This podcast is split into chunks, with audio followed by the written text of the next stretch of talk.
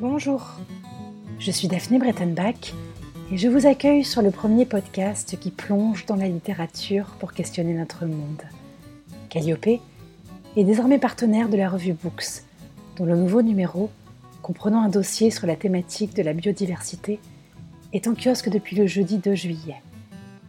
Parce que les mots aident à prendre de la distance, à interroger nos sentiments, à mettre en perspective les événements qui agitent notre société Calliope conclut aujourd'hui son cycle consacré aux grands textes de la littérature noire américaine en résonance avec le mouvement Black Lives Matter.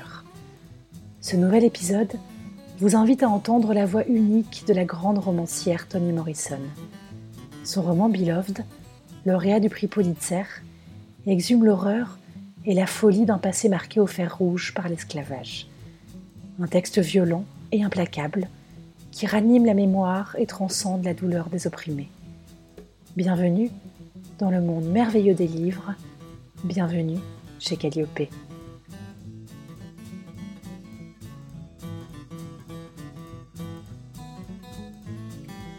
Seth laissa choir les chaussures. Denver s'assit et Paul D sourit. Il reconnaissait la façon appliquée d'énoncer de ceux qui, comme lui, ne savent pas lire mais ont appris par cœur les lettres de leur nom. Il faillit lui demander qui était sa famille, puis y renonça. Une jeune femme de couleur à la dérive errait pour échapper à la destruction. À Rochester, où il était quatre ans auparavant, il avait vu arriver quatre femmes accompagnées de quatorze enfants de sexe féminin. Tous leurs hommes, frères, oncles, pères, maris, fils, avaient été abattus un par un, l'un après l'autre. Elle n'avait qu'un bout de papier les adressant à un prêtre dans Devor Street. La guerre était alors finie depuis quatre ou cinq ans, mais personne, noir ou blanc, ne semblait le savoir. Des grappes d'humanité disparates et des noirs égarés erraient sur les routes de campagne et les sentiers à bétail, de Schenectady à Johnson. Hébétés mais persévérants, ils se questionnaient les uns les autres pour retrouver un cousin, une tante, un ami, qui avait dit un jour Viens donc me voir. Si jamais tu te trouves près de Chicago, tu n'as qu'à t'arrêter chez moi. Certains fuyaient une famille incapable de les entretenir, d'autres fuyaient pour retrouver des parents, d'autres encore fuyaient des récoltes avortées, des parents morts, des menaces de meurtre ou des terres dont ils avaient été dépossédés. Certains de ces garçons étaient plus jeunes que Buglar ou Howard. Les autres formaient des constellations et des mélanges de familles, de femmes et d'enfants alors qu'ailleurs, solitaires, chasseurs ou chassés, il y avait des hommes, encore et toujours des hommes. Interdits de transport public, poursuivis par les dettes et par les draps fantômes qui parlent du Ku Klux Klan, ils suivaient les routes secondaires, scrutaient l'horizon aux aguets du moindre signe, et comptaient de façon vitale les uns sur les autres. Silencieux, sauf pour des échanges de courtoisie, quand ils se rencontraient, ils ne s'étendaient ni ne s'interrogeaient sur les chagrins qui les poussaient d'un endroit à l'autre. Inutile de parler des Blancs. Tout le monde savait.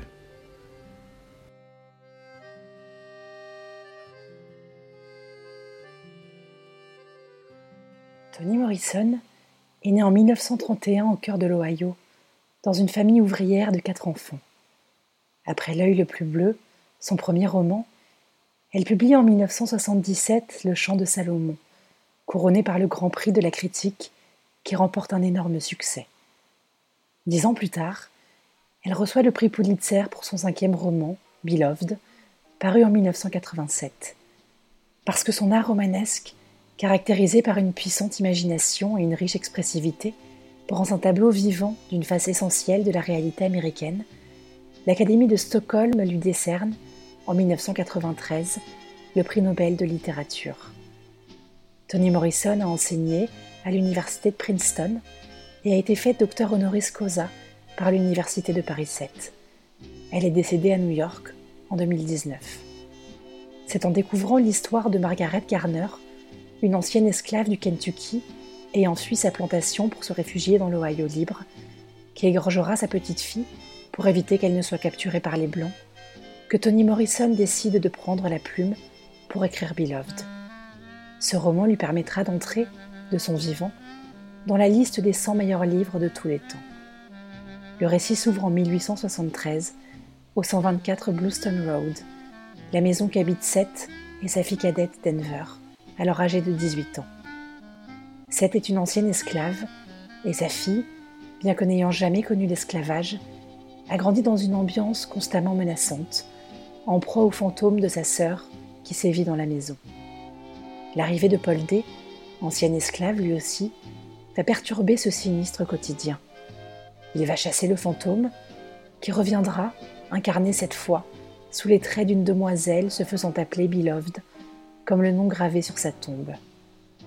Le récit se déroule dans plusieurs temporalités, principalement entre 1855, date de la naissance de Denver et de la fuite de Seth vers la liberté, et 1873, une période chargée historiquement d'événements qui conduiront à l'abolition de l'esclavage aux États-Unis. Pour contextualiser l'histoire de Beloved, il ne faut pas oublier qu'en 1855, les États-Unis sont scindés entre les États esclavagistes du Sud et les États abolitionnistes du Nord. Mais à cette époque, la loi interdit à quiconque de venir en aide à un esclave en fuite, ce qui n'empêche pas les abolitionnistes de tendre clandestinement la main aux fugitifs. Aussi, quand Seth décide de s'enfuir de chez son maître en 1855, les personnages qui lui viennent en aide sont hors la loi. Ces anciens maîtres peuvent, en toute légitimité, venir la chercher n'importe où dans le pays. Ce n'est qu'en 1862 qu'une loi interdira aux abolitionnistes de rendre les fugitifs à leurs anciens maîtres. Géographiquement, le récit se déroule à la frontière séparant les États du Sud des États du Nord, frontière symbolisée par le fleuve de l'Ohio. Au sud du fleuve, il y a le Bon Abri, la propriété des garneurs, esclavagiste et maître de plusieurs esclaves, dont Seth et Paul D. Au nord du fleuve, il y a la Liberté et le 124 Bluestone Road, où Seth trouvera refuge chez sa belle-mère, Baby Suggs, dont le fils a acheté la liberté.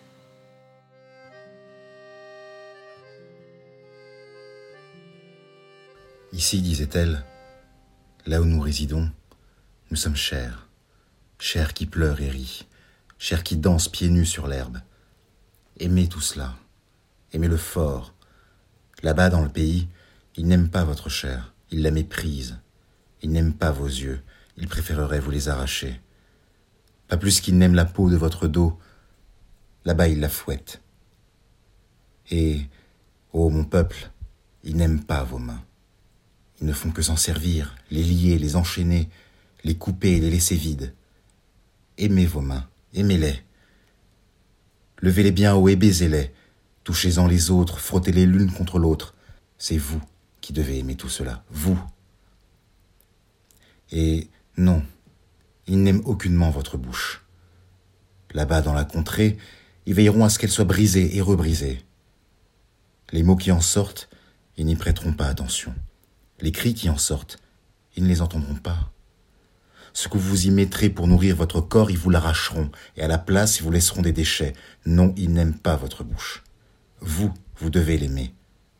C'est de chair que je vous parle, d'une chair qui a besoin d'être aimée, de pieds qui ont besoin de se reposer, de danser, de dos qui doivent être soutenus, d'épaules qui ont besoin de bras, de bras forts, je vous le dis. Et ô mon peuple, là-bas entendez-moi, ils n'aiment pas votre cou dressé bien droit et sans licole. Alors aimez votre cou. Posez la main dessus, honorez-le, caressez-le et tenez-le droit. Et toutes vos parties intérieures, qui donneraient volontiers en pâté au cochon, vous devez les aimer. Le foie sombre et foncé, aimez-le, aimez-le. Et le cœur qui bat et bat, aimez-le aussi. Davantage que les yeux et les pieds.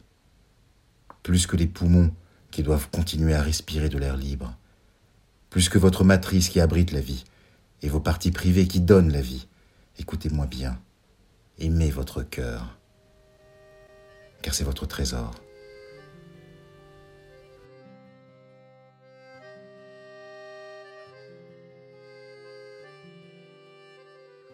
Dans ce contexte historique extrêmement violent, Toni Morrison nous conte le destin de Seth et de nombreux autres personnages en leur donnant la parole le récit polyphonique passe d'un narrateur à l'autre.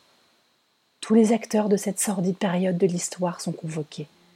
Des personnages noirs et blancs, esclaves et maîtres, esclavagistes et abolitionnistes. Le thème de la maternité est inhérent à ce roman. Toni Morrison l'évoque en tant qu'esclave quand on est considéré comme une reproductrice et que les enfants sont les fruits de viols multiples. Les mères sont séparées de leurs enfants, eux-mêmes privés de leur lait, qu'on donne à quelques privilégiés.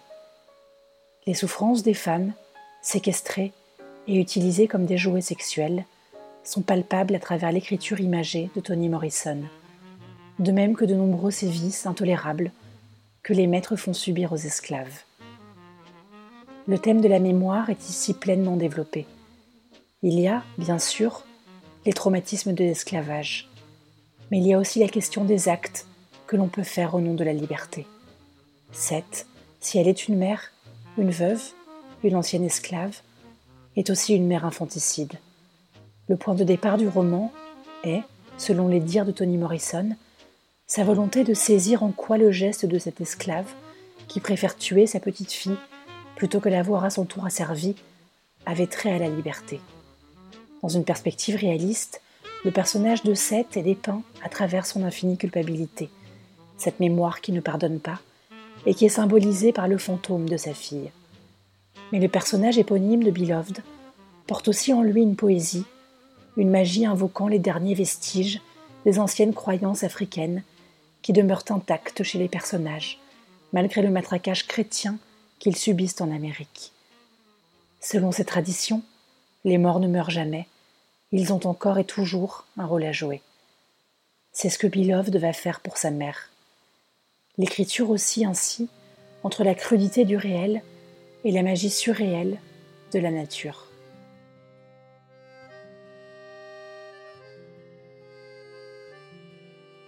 Beloved, elle est ma fille. Elle est à moi. Voyez. Elle est revenue à moi de son plein gré et je n'ai rien besoin d'expliquer. Je n'ai pas eu le temps d'expliquer avant parce qu'il fallait faire vite. Vite. Il fallait qu'elle soit en sécurité et je l'ai mise là où elle le serait. Mais mon amour était coriace et maintenant elle est revenue. Je savais qu'elle reviendrait. Paul D l'a chassée, alors elle n'avait pas d'autre choix que de me revenir en chair et en os. Je vous parie que Baby de l'autre côté a aidé. Je ne la laisserai plus jamais partir. Je lui expliquerai pourquoi je l'ai fait. Que si je ne l'avais pas tuée, elle serait morte, et je ne l'aurais jamais supportée. Quand je lui expliquerai, elle comprendra parce qu'elle a déjà tout compris. Je la soignerai comme aucune mère n'a jamais soigné un enfant, une fille. Personne n'aura jamais plu mon lait en dehors de mes propres enfants. Je n'ai jamais eu à le donner à qui que ce soit d'autre, et la seule fois où je l'ai fait, il m'a été pris. Ils m'ont maintenu par terre et ils l'ont volé, le lait qui appartenait à mon bébé. Nana a dû nourrir des bébés blancs et moi avec, parce que Mam travaillait au riz.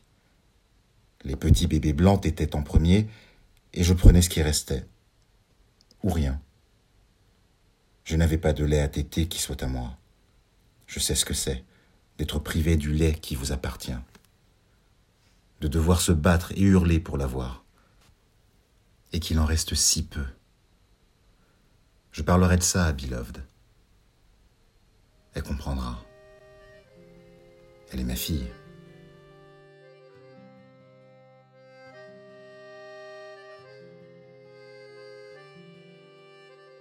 Le roman lève le voile sur le traumatisme psychologique et physique éprouvé par les personnes exploitées. L'histoire personnelle de Seth et de sa famille témoigne de l'histoire collective dans une écriture de l'indicible, où la parole de l'individu, marginalisé, se confronte aux institutions sociales. À l'heure du mouvement Black Lives Matter, il est plus que bienvenu d'entendre la parole de celle qui n'a jamais cessé, à travers ses romans et ses discours, de raconter ce qu'être noir aux États-Unis veut dire. Toni Morrison aura eu le temps de voir Barack Obama s'installer à la Maison Blanche, mais elle aura aussi eu le temps de le voir remplacer Donald Trump. Elle, qui ne se faisait aucune illusion sur le chemin qu'il restait à parcourir, disait Serais-je autorisée, enfin, à écrire sur les noirs sans avoir à dire qu'ils sont noirs, comme les blancs écrivent sur les blancs sans dire qu'ils sont blancs? Comme le dit merveilleusement un article du Monde, dans Beloved, c'est toute la mémoire de la plantation, toute l'histoire de l'esclavage que l'auteur fait remonter dans ce livre de mémoire où les personnages n'ont encore que le nom que leur avait donné le maître, Paul D, pays à quitter, numéro 6, et où les souvenirs affleurent comme des contes, même ceux d'un infanticide. C'est la voix des esclaves qu'on entend, comme une litanie qu'on se raconte, en un style parlé d'une souplesse, d'une richesse tout à fait obsédante. Une chair vivante, saignante, montrée avec une brutalité, un acharnement qui vous font entrer dans la souffrance, dans la violence, dans la torture, dans l'humiliation d'hommes enchaînés, encagés, le mort dans la bouche, grammes d'humanité errant sur les routes, famille dont tous les hommes, frères, oncles, pères, fils, avaient été abattus. Et quand la guerre civile prit fin, quand on leur eut dit qu'ils étaient libres, la montée vers le rêve d'un or libre, magique, accueillant, bienveillant. Autre leurre, car la blessure ne s'oublie pas.